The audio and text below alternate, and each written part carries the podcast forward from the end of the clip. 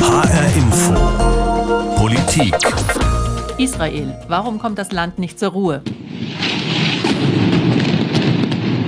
Bomben explodieren mitten in Tel Aviv, mitten in Gaza-Stadt. Es gibt Tote und Verletzte.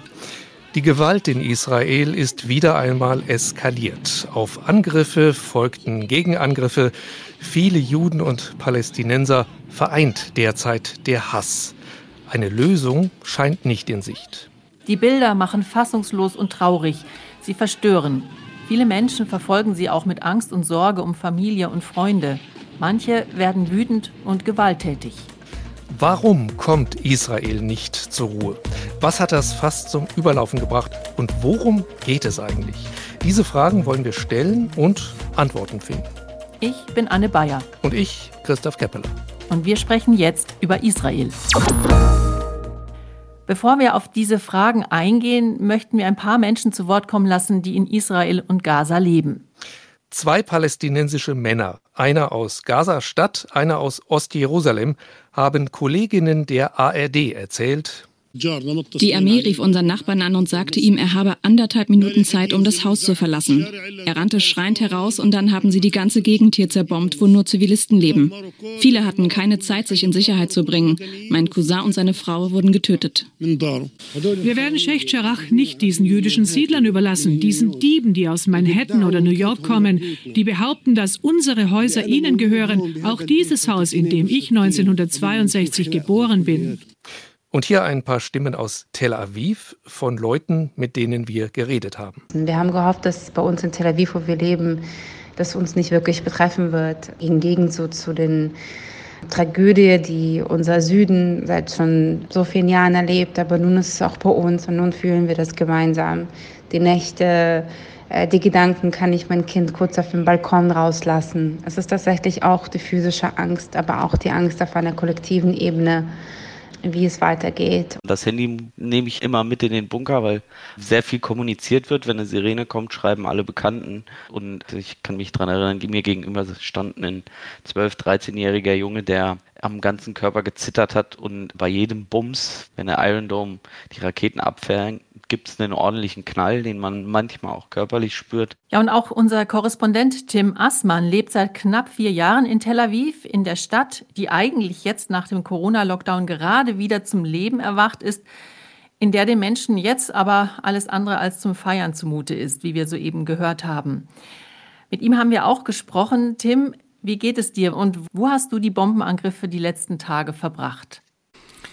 Also mir geht es tatsächlich so gut. Also ich fühle mich, so absurd das klingt, nicht gefährdet. Das mag ein bisschen auch mit der Situation zu tun haben. Man arbeitet sehr viel, das lenkt einen ab. Ich habe 2014 äh, im Gazakrieg war ich auch hier, da gab es ja auch Raketenbeschuss. Also eine große innere Unruhe, die spüre ich. Und natürlich mhm. überlegt man immer, wo gehst du jetzt heute noch hin? Wo ist da irgendwie der nächste Schutzraum oder so? Es steckt einem natürlich in den Kleidern. Also wir haben die letzten Nächte immer mit offenem Fenster geschlafen, aus mhm. der puren Sorge heraus, dass wir sonst vielleicht die Luftschutzsirenen verpennen, auf gut Deutsch. Aber ihr habt so ein, so ein Warnsystem auch auf dem Handy, oder? Wir haben die Warnsysteme auf dem Handy, aber was wirklich besser ist für uns jetzt hier in Tel Aviv oder was ich als besser empfinde, sind tatsächlich die ja, altbewährten Luftschutzsirenen, die dann heulen. Und ähm, dann hat man Zeit, also wir in Tel Aviv haben genug Zeit und hatten genug Zeit in den vergangenen Tagen, dann in äh, Schutzräume zu kommen. Das ist jetzt bei mir in der Wohnung, bei uns in der Wohnung leicht, weil wir haben tatsächlich einen eigenen Schutzraum. In neueren Wohnungen ist das häufig so der Fall, aber viele Tel Avivis haben diesen Vorteil nicht. Die müssen dann in den Keller ihrer Häuser oder in, Wohn in Schutzräume im Viertel oder ähnliches. Da geht man dann hin, also bei uns ist das quasi direkt hinter dem Schlafzimmer, dann gehen wir rein, machen die Stahltür zu und, und dann wartet man und hört dann über sich irgendwann lautes Rumsen. Das signalisiert dann, okay, jetzt ist gerade eine Rakete über unseren Köpfen abgeschossen worden. Das ist mhm. natürlich etwas, was man mitnimmt ein Stück weit. Tim, äh, kannst du uns mal kurz erklären, wie es jetzt ganz aktuell zu dem, was wir in den letzten Tagen über die Medien da alle auch erfahren haben, was, äh, wie es dazu gekommen ist, was da jetzt gerade passiert ist mit diesem Reko äh, Raketenbeschuss aus Gaza und den Vergeltungsschlägen der Israelis? Also die Ausgangslage ist natürlich hier immer ein der ewig ungelöste Konflikt zwischen Israelis und Palästinensern und dann gibt es immer wieder Anlässe für die jeweilige Eskalationsrunde, warum es genau jetzt wieder zu kämpfen kam. In diesem Fall war das äh, Jerusalem, muss man sagen. Es hat dort ja die Erstürmung des Tempelbergs oder des Areals der Al-Aqsa-Moschee gegeben ähm, durch israelische Sicherheitskräfte, die eben von dort auch mit Flaschen und Steinen beworfen wurden. Die Bilder, die dann hier durch die sozialen Medien gingen und die wirklich viele Muslime sehr empört haben, zeigen halt einfach einen Übergriff von Sicherheitskräften auf dem Areal der drittwichtigsten Moschee des Islam. Die Al-Aqsa-Moschee hat hier enormes Eskalationspotenzial, enorme Sprengkraftwirkung. Das war auch in der Vergangenheit schon so. Parallel dazu gab es in Jerusalem die Androhung von Zwangsräumungen arabischer Familien im Viertel Sheikh Jarrah. Das ist ein Viertel direkt in der Altstadt und oder nahe an der Altstadt, nicht in der Altstadt, an der Altstadt. Und dort werden immer wieder Familien geräumt. Der Hintergrund ist, dass dann jüdische Siedlerorganisationen kommen und sagen, wir haben hier Rechtsansprüche, wir haben Eigentumstitel ehemaliger Besitzer der Grundstücke. Man muss dazu wissen, dass dort bis 1948 viele jüdische Familien lebten, die dann flohen. Und dann siedelten sich dort arabische Familien an, die vorher von israelischem Staatsgebiet geflüchtet sind. So. Mhm. Und nun kommen also jüdische Siedlerorganisationen, die diese Rechtsansprüche übernommen haben von den Ursprungsfamilien und dann gehen, werden Rechtsstreitigkeiten angestrengt, dann gibt es Gerichtsurteile und das endet dann am Ende immer damit, dass die arabischen Familien, wenn sie eben diese Rechtsstreitigkeiten verlieren sollten, ausziehen müssen. Es endet nie damit, dass sie diese Häuser oder Grundstücke kaufen können. Es endet auch nie damit, dass sie dort mieten können, sondern dort ziehen dann Siedler ein. Umgekehrt haben aber die arabischen Familien keine Möglichkeiten, rechtliche Ansprüche auf den Besitz ihrer Familien auf jetzt israelischem Staatsgebiet zu machen und geltend zu machen. Und die arabischen Einwohner Ostjerusalems sehen in diesen Zwangsräumungen den gezielten Versuch, eben die Bevölkerungszusammensetzung dort in solchen sensiblen Stadtvierteln zu ändern. Das sorgt für große Wut. Dann kam die erwähnte Stürmung des Al-Aqsa-Areals dazu. Und das führte dann dazu, dass die Hamas und andere Gruppen im Gazastreifen sich dazu aufgeschwungen haben zu sagen, wir sind jetzt die Bewahrer Jerusalems, deswegen schießen wir Raketen. Natürlich haben sie das inszeniert. Sie wollen sich inszenieren hier in dieser Rolle eben, wir kämpfen für Jerusalem, ganz klar eben auch mit dem Ziel, innenpolitisch bei der palästinensischen Bevölkerung zu punkten. Und mhm. nach Beginn des Raketenbeschusses hat Israel dann reagiert und führt jetzt eben eine Militärkampagne dann auch durch. Eine Kampagne, die immer das Ziel hatte, eben die Gruppen dort nachhaltig zu schwächen. Okay, jetzt haben wir schon eine ganze Menge erfahren, was den aktuellen Anlass und die aktuelle Lage in dem palästinensisch-israelischen Konflikt betrifft. An der Stelle würde ich sagen, müssen wir noch mal tatsächlich einen kurzen Blick in die Geschichte werfen, weil das alles so komplex ist, dass es einfach schwer ist, den Überblick zu behalten.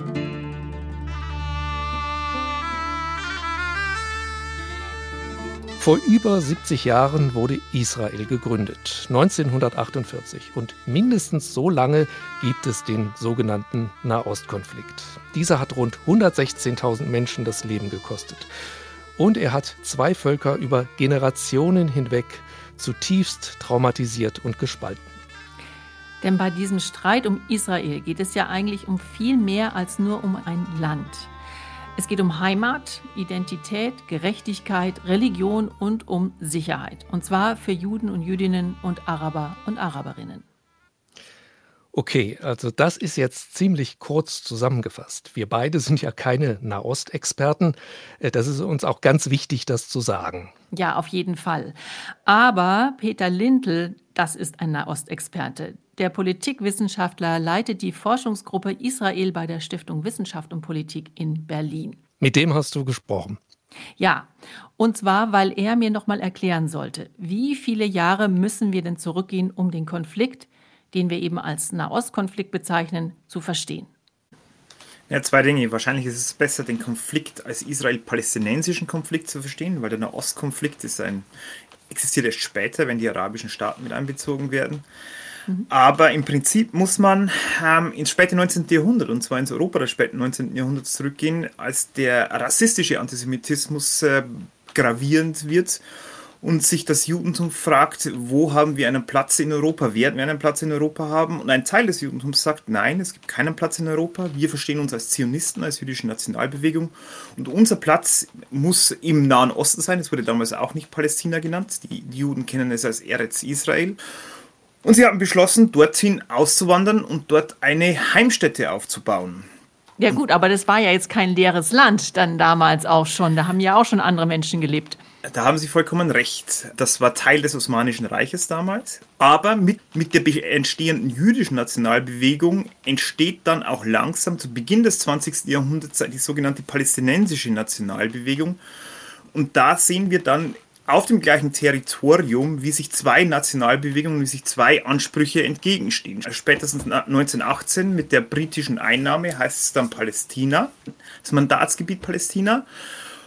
Und dann entsteht ein Konfliktsystem, das wesentlich von zwei Sachen getragen ist. Einem materiellen Konflikt, nämlich den Konflikt über das Land zwischen einer jüdischen und einer palästinensischen Nationalbewegung und einen immateriellen Konflikt, der sich um die Frage dreht, wer ist im Recht, wer hat ein Anrecht auf das Land, welche Nationalbewegung ist legitim. Mhm. Und das sind die Grundlagen, die eigentlich bis heute den Konflikt informieren.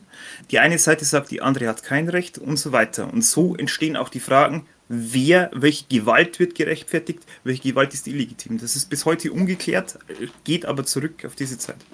Jetzt hat ja der Holocaust eine ganz große Rolle gespielt natürlich. Israel wurde zum Schutzraum für viele Juden und Jüdinnen. Einerseits ist er natürlich die wirklich endgültige Bestätigung für die Notwendigkeit ähm, des, des, zionistischen Arguments, dass wir einen Staat brauchen, dass die Juden einen Staat brauchen, um sich selbst zu schützen. Also das unterstreicht der Holocaust natürlich auf, auf tragischste Weise. Gleichzeitig würden Ihnen viele zionistische Denker heute sagen, nicht nur heute, auch, auch schon früher sagen, wir hätten den Staat auch ohne den Holocaust gegründet. Es ist unser Anrecht, dieses Land gehört uns, eben was ich vorher gesagt habe, und Sie haben ja auch schon darauf hingearbeitet. Und diesen Anspruch, den leiten Sie vom Alten Testament ab. genau, also die frühen Zionisten waren areligiös, die haben die Bibel säkularisiert und haben das quasi als eine Art, äh, nicht unbedingt faktensicheres, aber als eine Art Geschichtsbuch gelesen. Das ist die Geschichte des jüdischen Volkes, ob das jetzt mit Gott zu tun hat oder nicht, aber das ist die Geschichte des jüdischen Volkes. Wir kommen aus Eretz Israel, aus diesem, aus diesem Land. Und deswegen haben wir auch einen Anspruch, da wieder hin zurückzukehren. Dann kommen wir nochmal zur Staatsgründung Israels. Für die einen ein großer Segen, für die anderen eine Katastrophe. Naja, es ist die erste Etappe, würde ich sagen, im israelisch-palästinensischen oder zionistisch-palästinensischen Konflikt, den die späteren Israelis dann für sich entscheiden. Die grundlegende Frage, ja, welche der beiden Nationalgruppen kann auf diesem Territorium einen Staat gründen? Das machen die Israelis. Die Palästinenser verlieren diesen Konflikt. Und damit entsteht auch die Nakba, weil die Palästinenser, ich formuliere es jetzt mal ganz neutral, weil dadurch auch das palästinensische Flüchtlingsproblem entsteht und der große Teil der Palästinenser aus Israel, aus dem späteren Staatsgebiet Israel fliehen muss in die Nachbarstaaten, in die Gebiete, die heute Westbank und Gazastreifen sind. Das heißt, es ist eine Zäsur die Israelis mit dem, die Atzmaut haben erstmal die Unabhängigkeit erreicht, die Palästinenser die Katastrophe. Und äh, dann, nach dieser Zäsur, entwickelt sich auch der zionistisch-palästinensische Konflikt zum arab-israelischen Konflikt, weil dann unmittelbar ja auch die arabischen Nachbarstaaten in einen Krieg mit Israel eintreten. Hm. Da sprechen Sie jetzt ein wichtiges Stichwort an. Die, die Stimmung der umliegenden Nachbarstaaten war ja nicht unbedingt freundlich gesinnt. Es gab immer wieder Kriege. Einer davon ist in den Geschichtsbüchern als der Sechstagekrieg eingegangen. Das war 1967. Was ist damals passiert, beziehungsweise welche Konsequenzen hatte dieser Krieg? Ja, dieser Krieg hat den Nahen Osten verändert, wie wahrscheinlich kaum ein anderes Ereignis, würde ich behaupten. Es ähm, er hat sich auf längere Zeit angebahnt. Es gab Säbelrasseln auf beiden Seiten. Die Israelis befürchteten zu Unrecht, wie sich im Nachhinein heraus oder ist historisch umstritten. Es gab auf jeden Fall eine äh, geheimdienstliche Fehlinformation, dass die Araber angreifen würden. Die Araber hatten auch gedroht, insbesondere die Ägypter hatten immer wieder gedroht, die Juden in, in, ins Meer treiben zu wollen. Allerdings haben die Israelis dann einen Präventivschlag, wie sie sagen, oder die die Gegner sagen, einen Angriffskrieg geführt und haben binnen sechs Tagen ein Territorium erobert, das dreimal so groß war wie der Staat Israel binnen der Grenzen vorher, nämlich den Gazastreifen, die Westbank, die Golanhöhen und eben auch den Sinai. Das hatte mehrere Konsequenzen. Eine der Konsequenzen war, dass es langsam in das Denken der arabischen Staaten eingesickert ist, dass militärisch es wohl sehr schwierig werden würde, den Staat Israel zu besiegen. Mhm. Das andere ist, dass die Israelis jetzt erneut im direkten Konflikt mit den Palästinensern stehen, nämlich aber jetzt in einer anderen Rolle, die der Besatzer über die Westbank und des Gazastreifens. Also das heißt, sie haben diese Gebiete ja auch behalten. Fast alle. Also bis auf den Sinai. Der Sinai wurde dann später an Ägypten unter der sogenannten Formel Land für Frieden zurückgegeben. Also das ist die Formel, die sich weitgehend etabliert hat. Ägypten hat Israel anerkannt und einen Frieden mit Israel geschlossen. Dafür hat Israel den Sinai an Ägypten zurückgegeben. Die anderen Gebiete äh, sind nicht zurückgegeben, auch nicht die Golanhöhen an Syrien, aber insbesondere natürlich die Besetzung des Gazastreifens und des Westjordanlands ziehen die weiteren Konflikte, die wir auch heute sehen, nach sich. Auch wenn sich Israel 2005 aus dem Gazastreifen militärisch zurückgezogen hat, aber den, die Außengrenzen immer noch kontrolliert. Okay, das war ein kurzer Ausflug in die Geschichte mit dem Politikwissenschaftler und Nahostexperten Peter Lintel von der Stiftung Wissenschaft und Politik. Für mich war es nochmal ganz wichtig zu hören, dass es wirklich ein jahrzehntelanger Streit um dieses Land mit all seinen verschiedenen Namen und das letztendlich ja auch nicht größer als Hessen ist, das darf man auch nicht vergessen, also, dass es dieser Streit ist, der die Menschen spaltet und warum es dann auch wirklich letztendlich so unfassbar schwer ist, da eine Lösung zu finden. Ja, genau. Und er hat ja auch gesagt, dass sich natürlich beide Seiten deswegen auch immer beide im Recht fühlen und damit jeder Angriff eine Verteidigung ist. Damit wären wir nochmal bei unserem Korrespondenten Tim Assmann und der aktuellen Situation in Israel, denn auch da fühlen sich beide Seiten im Recht und sehen sich als Sieger. Ja, mich würde da nochmal interessieren, Tim. Premier Netanyahu steht ja seit der Eskalation eigentlich ganz gut da. Also er hatte eigentlich einen Korruptionsprozess am Hals. Die Opposition hatte sich schon fast auf eine Regierung geeinigt. Das alles ist jetzt wieder anders. Israel steht, so scheint es, geschlossen hinter ihm. Vergessen sind alle Korruptionsvorwürfe und innenpolitischen Querelen. Das kam ihm doch dann eigentlich alles ganz gelegen, oder? Oder hat er eventuell sogar deswegen die Situation in Jerusalem am Tempelberg so eskalieren lassen? Also, es gibt keine Belege dafür, dass Benjamin Netanyahu die Situation bewusst herbeigeführt hat. Natürlich ist es so, dass den israelischen Behörden sehr bewusst ist, welche provokante Wirkung zum Beispiel Sicherheitskräfte auf dem, äh, rund um die Al-Aqsa-Moschee haben. Und man weiß auch um das Potenzial äh, dieser Zwangsräumungen. Das sind immer schon Streitthemen gewesen.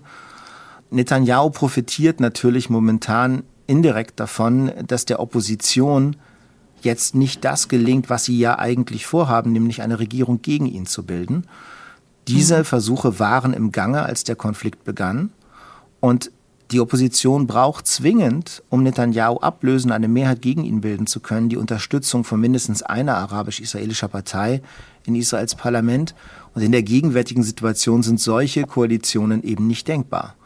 Und davon profitiert Netanyahu. Sie sind auch deswegen nicht denkbar, weil es ja auch schwere Zusammenstöße zwischen jüdischen und arabischen Israelis innerhalb Israels gegeben hat. Und momentan sieht es nicht danach aus, als wenn die Opposition eben hier eine Regierung gegen Netanyahu bilden kann. Deshalb ist er jetzt gerade mindestens indirekt innenpolitisch hier der Profiteur. Tim, diese Zusammenstöße, die du da erwähnst, äh, zwischen äh, arabischen Israelis und jüdischen Israelis, das ist für mich oder für die Beobachter von außerhalb etwas, was wir so bisher, ähm, glaube ich, noch nicht äh, beobachtet haben oder was wir nicht so auf dem Schirm hatten. Ist das eine neue Qualität in diesem Konflikt, äh, jenseits äh, dessen, dass da natürlich eben auch die israelische Armee und die Hamas einander beschießen? Die Dimension und die Dynamik, mit der sich da jetzt in der Vergangenheit, in den letzten Tagen Hass und Gewalt Bahn gebrochen haben zwischen arabischen Israelis und Sicherheitskräften, aber eben auch von zwischen arabischen und jüdischen Israelis. Das hat mich in der Tat auch überrascht. Das ist sicherlich eine neue Dimension. Die Ursachen dahinter sind allerdings tatsächlich bekannt oder es ist zumindest bekannt, was diese, diesen Ausbruch begünstigt. Es ist nämlich die tiefe Spaltung der israelischen Gesellschaft in jüdische und arabische Israelis. Die arabischen Israelis machen ja ungefähr ein Fünftel der Bevölkerung aus und sie fühlen sich mehrheitlich in diesem Land als Bürger zweiter Klasse, fühlen sich in dieser Wahrnehmung auch durch das Nationalstaatsgesetz bestätigt, das ja vor einigen Jahren erlassen wurde. Und sie sehen eben auch ihre Realität im Alltag, dass in ihren Wohngebieten zum Beispiel die Infrastruktur nicht so gut ist wie in den mehrheitlich jüdisch-israelisch bewohnten Orten, dass sie weniger Karriere- und Bildungschancen haben, dass sie insgesamt auch das Gefühl haben, eben hier nicht voll integriert zu sein. Ähm, es ist gar nicht so entscheidend, ob jeder einzelne dieser Vorwürfe berechtigt ist, sondern entscheidend ist hier, glaube ich, tatsächlich, wie diese Menschen das wahrnehmen. Sie fühlen mhm. sich nicht in diesem Land angekommen. Sie fühlen sich auch von dieser Regierung nicht geschätzt. Und das spielt natürlich dann eine Rolle, wenn dann eine, eine solche Situation eben eintritt. Natürlich haben auch die arabischen Israelis diese Bilder gesehen vom Areal der Al-Aqsa-Moschee. Und auch die treibt das wahnsinnig um und regt das auf. Und dann hat es Zusammenstöße gegeben, dann gab es Tote und Verletzte auf beiden Seiten und das hat sich dann natürlich hochgeschaukelt. Das ist etwas, was viele Israelis wirklich schockiert dieses Misstrauen, dieser Hass, die da jetzt auf einmal da sind zwischen diesen beiden Bevölkerungsgruppen. Und da bleiben eigentlich die meisten auch ratlos zurück, weil das sind Wunden in der Gesellschaft, die zu heilen sehr, sehr schwierig ist. Hier hat man ja teilweise das Gefühl, oh Gott, wie kam es jetzt dazu? Aber war das alles voraussehbar? Also mit Blick auf die innerisraelischen Unruhen muss ich sagen, das hat mich so auch überrascht in dieser Wucht. Und äh, ja, die, diese Spaltung gab es vorher, aber dass sich das jetzt so bahnbricht, das fand ich überraschend. Mit Blick auf Gaza ist natürlich die Ausgangslage die immer gleiche. Es gibt eine Runde der Kämpfe und danach bleibt alles wie es war. Die Hamas kontrolliert Gaza, der Küstenstreifen bleibt abgeriegelt, die Lebensbedingungen der Menschen dort miserabel. Und der gesamte israelisch-palästinensische Konflikt verharrt an sich in einer Art ja, Schockzustand oder Frostzustand, bleibt mhm. eingefroren. Und dann ist eigentlich, und das ist das Bittere, und das ist auch das Bittere jetzt, nach so einer Runde der Gewalt ist die Frage immer nur, wie lange es dauert bis zur nächsten. Mhm weil das mhm. Problem halt an den Wurzeln nicht angepackt wird oder nicht angepackt werden kann. Was hat denn eigentlich die Hamas davon? Ich meine, eine ganze Reihe ihrer Führer sind jetzt durch die Israelis getötet worden.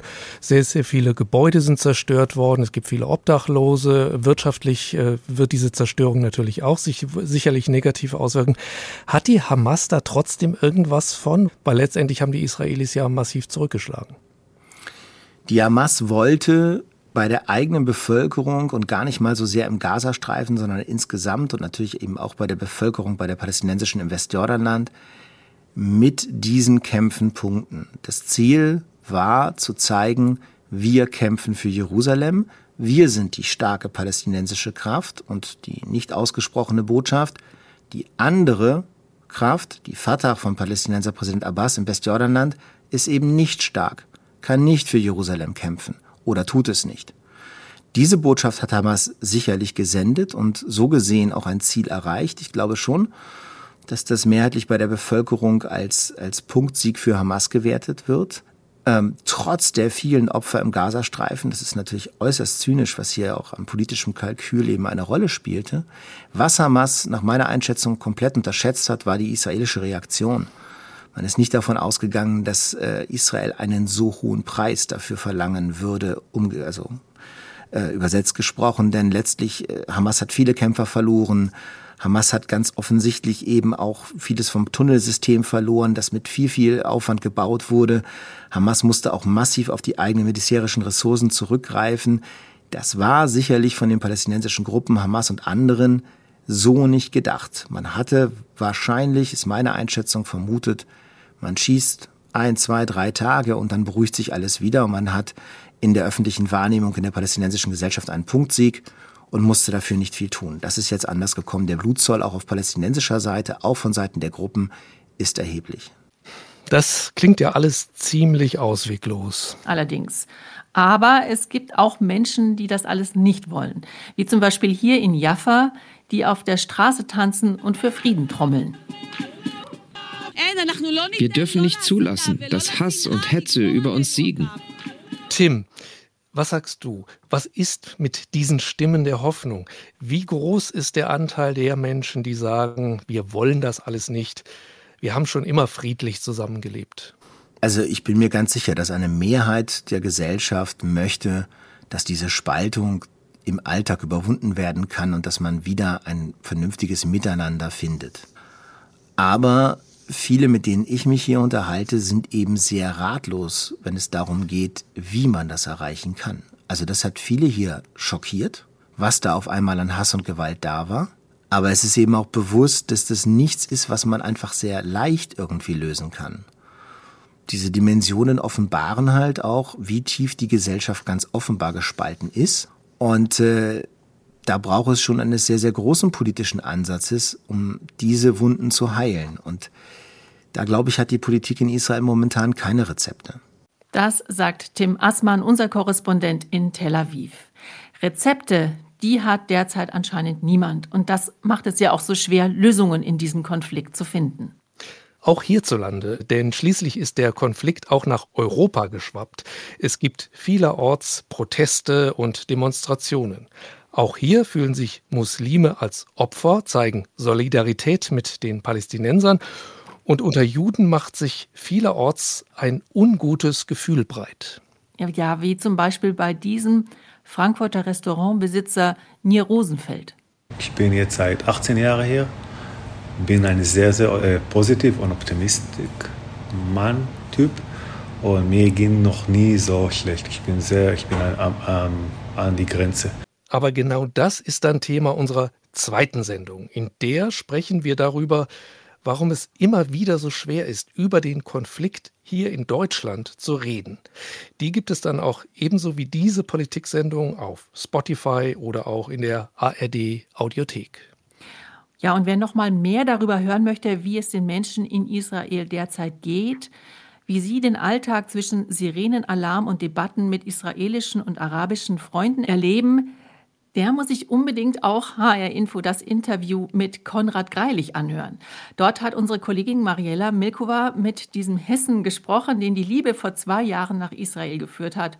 Der hat auch darüber berichtet. Ganz am Anfang dieser Sendung war er kurz zu hören. Auch die Sendung gibt es dann auf Spotify und in der ARD Audiothek. Mein Name ist Anne Bayer. Und ich bin Christoph Keppeler.